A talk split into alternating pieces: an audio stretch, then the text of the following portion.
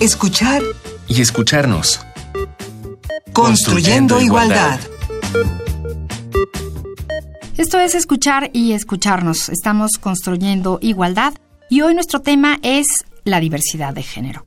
Para ello están con nosotros Rubén Hernández, él es maestrante en estudios políticos y sociales por la UNAM, profesor de asignatura en las facultades de música y ciencias políticas y sociales. Su trabajo académico se interesa por la vulnerabilidad de los individuos a la luz de las violencias y del cuidado de la salud. Actualmente encabeza la Secretaría de Igualdad de Género del CIEG. ¿Qué tal, Rubén? Hola, María, un gusto estar con ustedes. Un gusto, bienvenido de nuevo. Y está también Shivón Guerrero, doctora en Filosofía de la Ciencia por la UNAM, investigadora asociada C en el Centro de Investigaciones Interdisciplinarias en Ciencias y Humanidades de la UNAM. Ella pertenece al Sistema Nacional de Investigadores, nivel 1. Sus áreas de especialidad son la filosofía e historia de la biología, la biología evolutiva y la filosofía e historia del sujeto, con especial énfasis en la filosofía e historia del género, la raza y la sexualidad. Chevon. Hola, pues contenta de estar aquí. Un gusto tenerte aquí con nosotros. Y pues bueno, ¿cuántas maneras hay de ser o de relacionarnos? ¿Cuántas posibilidades tenemos las personas de ser, vivir y expresar nuestra sexualidad, nuestras preferencias, nuestros gustos y nuestros cariños? De eso vamos a hablar hoy y la producción nos preparó una introducción. Vamos a escucharla para ya entrar de lleno a nuestro tema.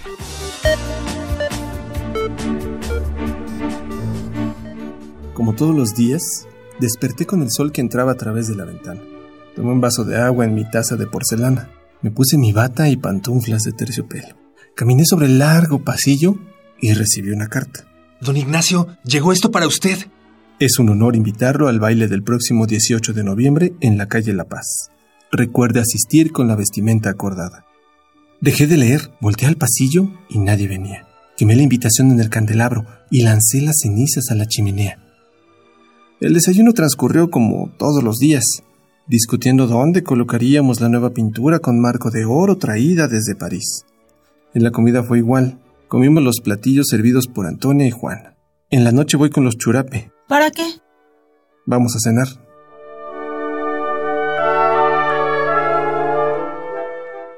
Papá, Ignacio volverá a salir en la noche.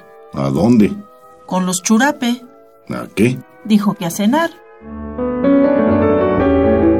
Me bañé y me rasuré. Salí con la ropa de noche. Llegué a la casa de La Paz. Me reconocieron en la entrada y entré directo al baño. El vestido me apretaba un poco, pero hacía ver mi cuerpo muy bien formado. Me puse unos tacones y empecé a caminar saludando a todos. Allí estaba Joaquín, muy elegante con su moño blanco, rasurado de la barba y un bigote bien peinado. Le acaricié la mejilla y le tomé la mano. También estaba Emilio, que lucía un vestido rojo bandera como una verdadera reina. Bailamos al son del piano y un violín muy exquisito. Cenamos un estofado francés con queso fundido, acompañado con champán de los más ubérrimos rincones de Parny. Cuando sonaba la melodía más dramática, se escucharon unos ruidos muy fuertes. Se rompieron las puertas y se dispararon algunos balazos al aire. Yo solo me tiré al piso y coloqué mis manos sobre mi cabeza. Aquí está, muchachos. Llévense a los demás. Me tomaron por el brazo con fuerza. Los zapatos de Josefina se quedaron entre los residuos de la velada. Así te queríamos ver, maricón. Me subieron a un carruaje. Cámbienle la ropa, no lo podemos llevar así. Y me pusieron un uniforme de soldado. Llegamos a Palacio Nacional. Ahí estaba don Porfirio, en la silla donde recibe las visitas, con su elegancia de siempre y sus zapatos brillosos. Lo encontramos. ¿Dónde estaba? En un baile de maricones. Mm, gracias.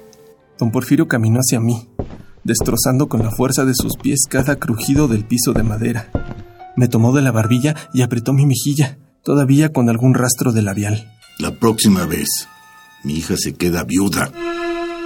A los dos días siguientes leí en la portada del periódico. Arrestan a 41 hombres, 19 vestidos de mujeres y 22 como hombres. Seguí leyendo en silencio bajo la mirada de Josefina. Ignoré el asunto y seguí desayunando. ¿Y cómo te fue con los churape? Muy bien. Relato basado en las desventuras de Ignacio de la Torre y Mier, yerno de Porfirio Díaz. Ignacio de la Torre y Mier, yerno de Porfirio Díaz. ¿Cuántas veces hemos escuchado? El 41 y el 42. Números que que señalan, que etiquetan, que invisibilizan. Esta fue nuestra, nuestra entrada de hoy. Y pues bueno, ¿qué debemos entender por diversidad sexual?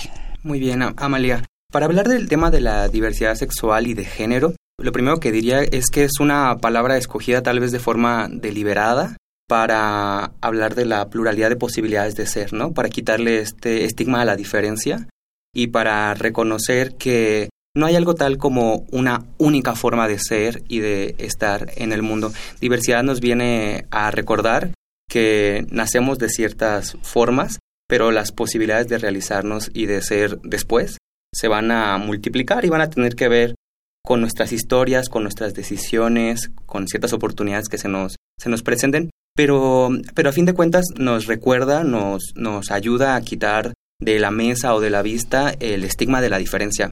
Porque si tú lo ves en otros contextos donde no, no hablamos de sexualidad o de género, la diversidad nos ayuda a entender algo parecido a la riqueza. Porque, por ejemplo, cuando hablamos de diversidad natural o de diversidad étnica, lo pensamos como una fortaleza de, de los lugares donde hay esa variedad ¿no? de, posibilidades. Y en el caso del género, me parece que el concepto de diversidad pues viene a alusar eso, ¿no? Que es rico, que es eh, importante, que es nutritivo, que es positivo para las ciudades tener variedad de opciones de ser y de realizarse en sociedad. Y sin ningún ánimo de etiquetar, ¿cómo podemos hablar de qué tan diversa es esta diversidad? Uy, pues no sé cómo vamos a evitar etiquetar, pero de entrada yo diría que parte del problema es con el etiquetamiento mismo, porque estamos acostumbradas, acostumbrados a oír del acrónimo LGBTTIQ más, y en realidad este acrónimo está colapsando por lo menos tres ejes, orientación sexual, identidad de género y corporalidad. Pero suponer que estos son tres ejes que son válidos en todo el mundo ya es simplista, porque hay culturas donde se viven mucho más cercanos de lo que en la nuestra, ¿no? En la nuestra, por ejemplo, nos enseñan que una cosa es orientación sexual, otra cosa es identidad de género, otra cosa es corporalidad. Pero esto es una construcción en realidad muy reciente y muy moderna. Podríamos tener otro tipo de construcciones. Entonces, la pregunta de qué tan diversa es esta diversidad en realidad es mucho más diversa que el acrónimo, porque las maneras en las que se vive y se etiquetaría son distintas si lo pensamos afuera, por ejemplo, de estas maneras hegemónicas de Occidente, ¿no? que son el acrónimo. Sí, eso que dice Shibon es muy importante porque todavía hay la tendencia en, en nuestro país, yo lo he notado bastante, a hacer parecer como que son la misma cosa las corporalidades, las orientaciones sexuales y las identidades de género. Me ha pasado que hay personas que no conciben, por ejemplo, que una mujer transgénero pueda ser lesbiana. Bueno, eso le pasa a mi madre todo el tiempo. Eh, digo, a título personal, cuando le digo soy trans, ella, por ejemplo, tiene muchos problemas para entender que alguien pueda ser cis y gay o cis y lesbiana o trans y gay y trans y lesbiana. Le cuesta mucho trabajo entender que son variables porque de alguna manera se ha acostumbrado a que ambas son identidades de las que se sale del closet y que se declaran. Y ese proceso las homologa en el estar en el closet, en ser digamos, identidades que se tienen que testimoniar. Pero lo que se testimonia es algo distinto, lo que se dice es algo distinto. Porque en una situación estoy diciendo quién me gusta, en otra estoy diciendo cómo me siento yo, cómo me identifico. Entonces, a pesar de que las dos tienen un closet, que las dos se testimonian, lo que se dice es distinto. Exacto. y también la forma de mucho más variado y más complejo a veces de entender, ¿no? Sí, también cómo quiero que sea mi cuerpo, porque, por ejemplo, yo podría decir, soy una mujer transgénero y tal vez la sociedad esperaría que yo me pareciera a lo que se entiende que es una mujer cisgénero. Y eso es problemático muchas veces porque entre mi identidad como una forma de autonombrarme y de, y de querer ser y lo que después se entiende como la transformación que debo de, de, llevar para que ese cuerpo parezca a lo que se entiende como ese concepto como el de mujer, pues hay, digamos, varias diferencias y la forma de, las formas de ser mujer trans o cisgénero son muy variadas y muchas veces también estas personas pues viven muchos problemas para declarar su identidad porque la gente no entiende dónde está esa identidad cuando en realidad la identidad viene desde el autorreconocimiento de ellas mismas y de ellos mismos. ¿Y cuáles son entonces las expresiones que podríamos identificar? Aunque sé que esto, cada, cada persona ¿no? cada, es diferente. ¿Qué podemos identificar dentro de esta diversidad? A ver, yo creo que hay que resistir una pregunta que sea nomenclatural o taxonómica, ¿no? Y, no estoy diciendo que me estés preguntando eso, pero construir una especie de mapa de estereotipos como para identificar diversidades, quizás es la peor manera de manejar diversidades. precisamente porque nos vamos a encontrar con experiencias de género, experiencias identitarias que no necesariamente pasan por, por ejemplo, apropiarse de una categoría. Yo, por ejemplo, no tengo problema en decir que soy una mujer transgénero, pero tengo una amiga que todo el tiempo está en un estado de flujo de identidad de género, donde hay días que se identifica como una mujer lesbiana, hay días que es un hombre trans, hay veces que es una persona no binaria. Y creo que sería un error para todas estas experiencias el hacerlas encasillarse en nombres, en nomenclaturas, porque las identidades son mucho más fluidas. Y de hecho parte del problema que tenemos con el discurso médico es que no sabe acomodar esta fluidez y justamente usa categorías para nombrar, por ejemplo, las orientaciones sexuales, ¿no? Homosexual, bisexual, heterosexual, lesbiana, asexual, las identidades de género cis y trans, las corporalidades, por ejemplo, intersexual o endosexual, como le dicen, por ejemplo, a la persona que no es intersexual. Y el problema con toda esta, digamos, nomenclatura es que no va a lograr nunca recuperar todas las vivencias. Y de hecho, en vez de ayudarnos, digamos, a hacerle justicia a la diferencia, puede terminar por vulnerarla, precisamente porque te obliga a encasillarte en alguna de estas categorías. Pero entonces, Shivon, ¿qué sucede con estas, estos nombres, estas categorías que utilizamos en la vida diaria? Gay, travesti, homosexual, bisexual. Bueno, sin duda que tienen una, un valor pedagógico y heurístico para ayudarnos a comprender las diferencias. Creo que no debemos prescindir de estos tres ejes que son orientación sexual, identidad de género y corporalidades, porque nos ayudan a entender distintas maneras de ser diferentes. Lo que tenemos que tener en claro es que no son exhaustivas y creo que una manera de proceder es esta, reconocer que son tres ejes heurísticos o pedagógicos para pensar la diferencia, pero que la diferencia no se agota en eso. Pues ahora, ¿qué les parece si bailamos un poco? Nuestra recomendación musical de hoy es una maravilla, que por cierto la recomendó Rubén. Muchísimas gracias.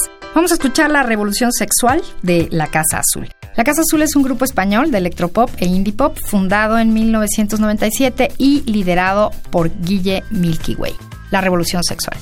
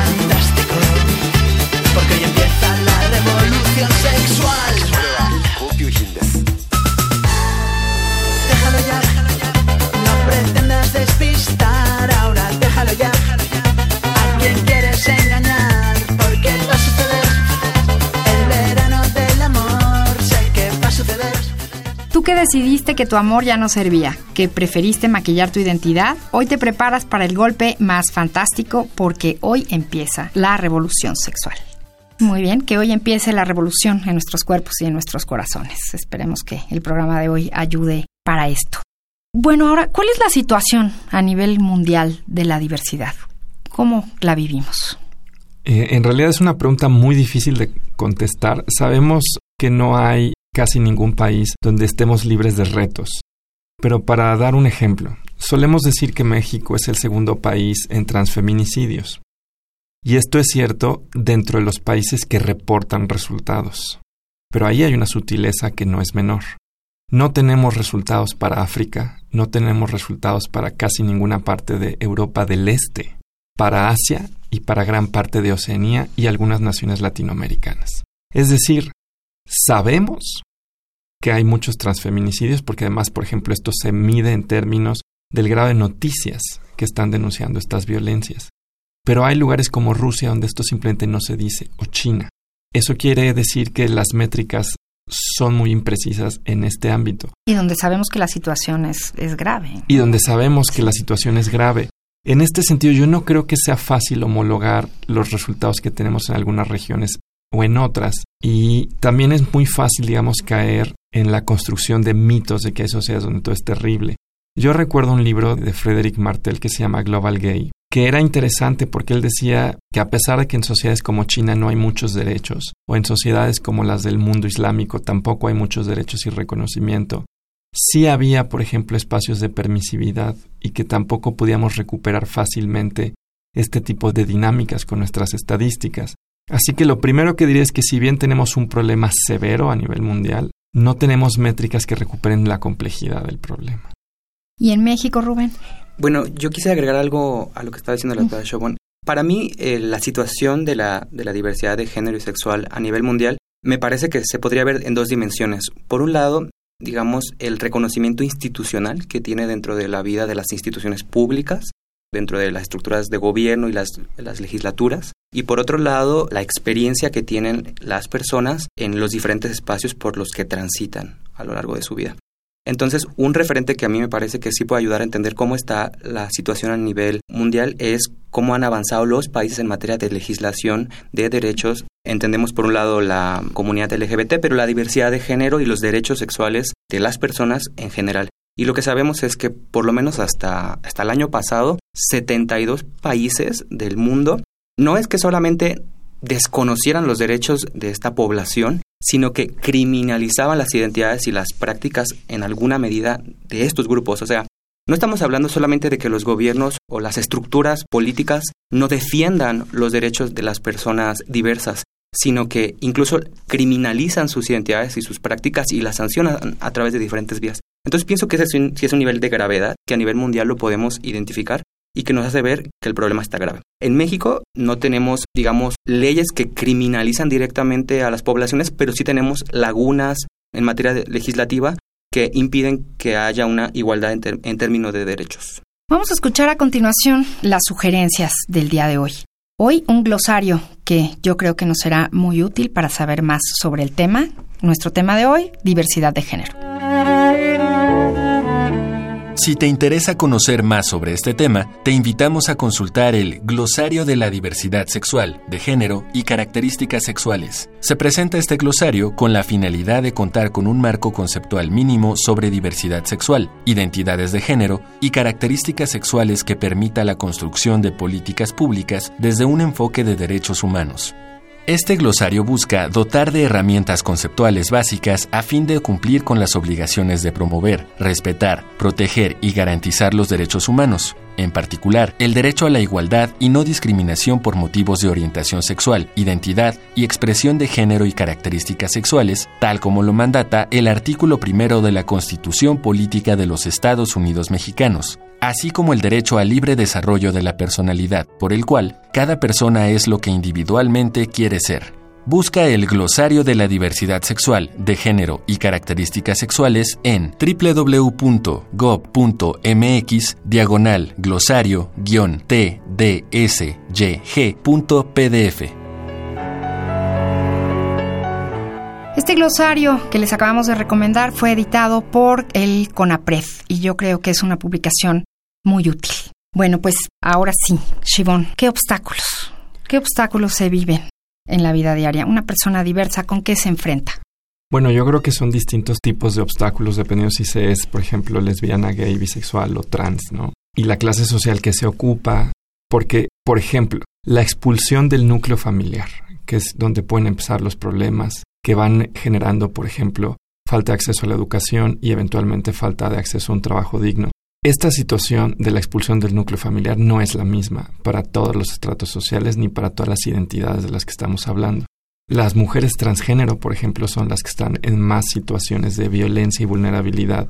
No quiero decir que sean las más expulsadas porque no lo sé, pero, por ejemplo, las clases medias han ido reaccionando en, en ciudades como esta, de tal manera que ya no es tan difícil ser abiertamente gay, bisexual o lesbiana, pero ser trans es todavía difícil, todavía implica un reto, ¿no? Entonces están segmentadas Pero yo diría, el primer reto va a ser la familia, en cualquier caso, porque es un espacio estratégico. Si eres expulsada o expulsado del núcleo familiar, se pondrán en juicio una serie de derechos que ya estaba yo mencionando, que muy probablemente te orillen a situaciones de mayor vulnerabilidad, y aquí, por ejemplo, las mujeres trans son un buen ejemplo, donde se llega al trabajo sexual muchas veces porque no hay otro tipo de redes sociales de apoyo, no hay otro tipo de apoyos laborales, y en ese sentido se va creando una situación que, por ejemplo, al llegar a la tercera edad, si se llega a la tercera edad, que es una cosa que desde luego no está garantizada por la cuestión del acceso a los sistemas de salud, pero también porque muchas de las actividades que se llevan a cabo te ponen en peligro. No solo el trabajo sexual, sino, por ejemplo, el uso de aceites para modelar el cuerpo, te ponen en peligro, ¿no? Pero llegando, por ejemplo, a la tercera edad, una de las cosas que pasa es que las poblaciones LGBT muchas veces tienen que regresar al closet, porque no hay espacios, ni en la familia, ni en las instituciones dedicadas a personas LGBT. Bueno, ahora se ha manejado que ya hay una mujer trans que está creando un asilo, por ejemplo, pero es todavía una situación excepcional. Entonces, el tipo de obstáculos que se van viviendo son básicamente obstáculos que te permiten llegar a una vida digna, que empiezan en la familia, que se trasladan al ámbito de la escuela, de ahí al laboral, que te exponen a una serie de violencias que te pueden costar la vida, que no tienes tampoco acceso a instituciones de procuración de justicia, precisamente porque has ido incluso perdiendo acceso a un lenguaje como el de los derechos, para poder incluso levantar una queja, ¿no? Que esto requiere una serie de competencias educativas, ¿no? Entonces son obstáculos que se van interconstruyendo y que van generando que sean vidas cada vez más difíciles de vivir. Y bueno, se construyen en toda una historia de vida. ¿Y los aspectos legales?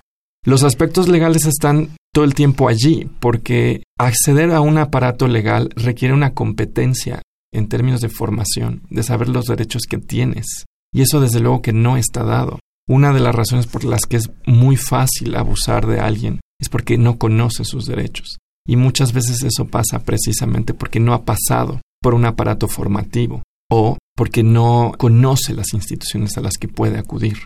Aquí siempre me gusta citar a una filósofa que es Marta Nussbaum, que dice que los derechos van construyendo capacidades precisamente porque son necesarios mutuamente, son interdependientes, y que cuando uno se vulnera, se generan lo que ella llama discapacidades corrosivas, que van corroyendo toda la esfera de la vida humana. O sea, un problema educativo no solo se queda allí, sino afecta nuestra capacidad de ejercer plenamente la ciudadanía, plenamente los derechos, acceder al sistema de salud.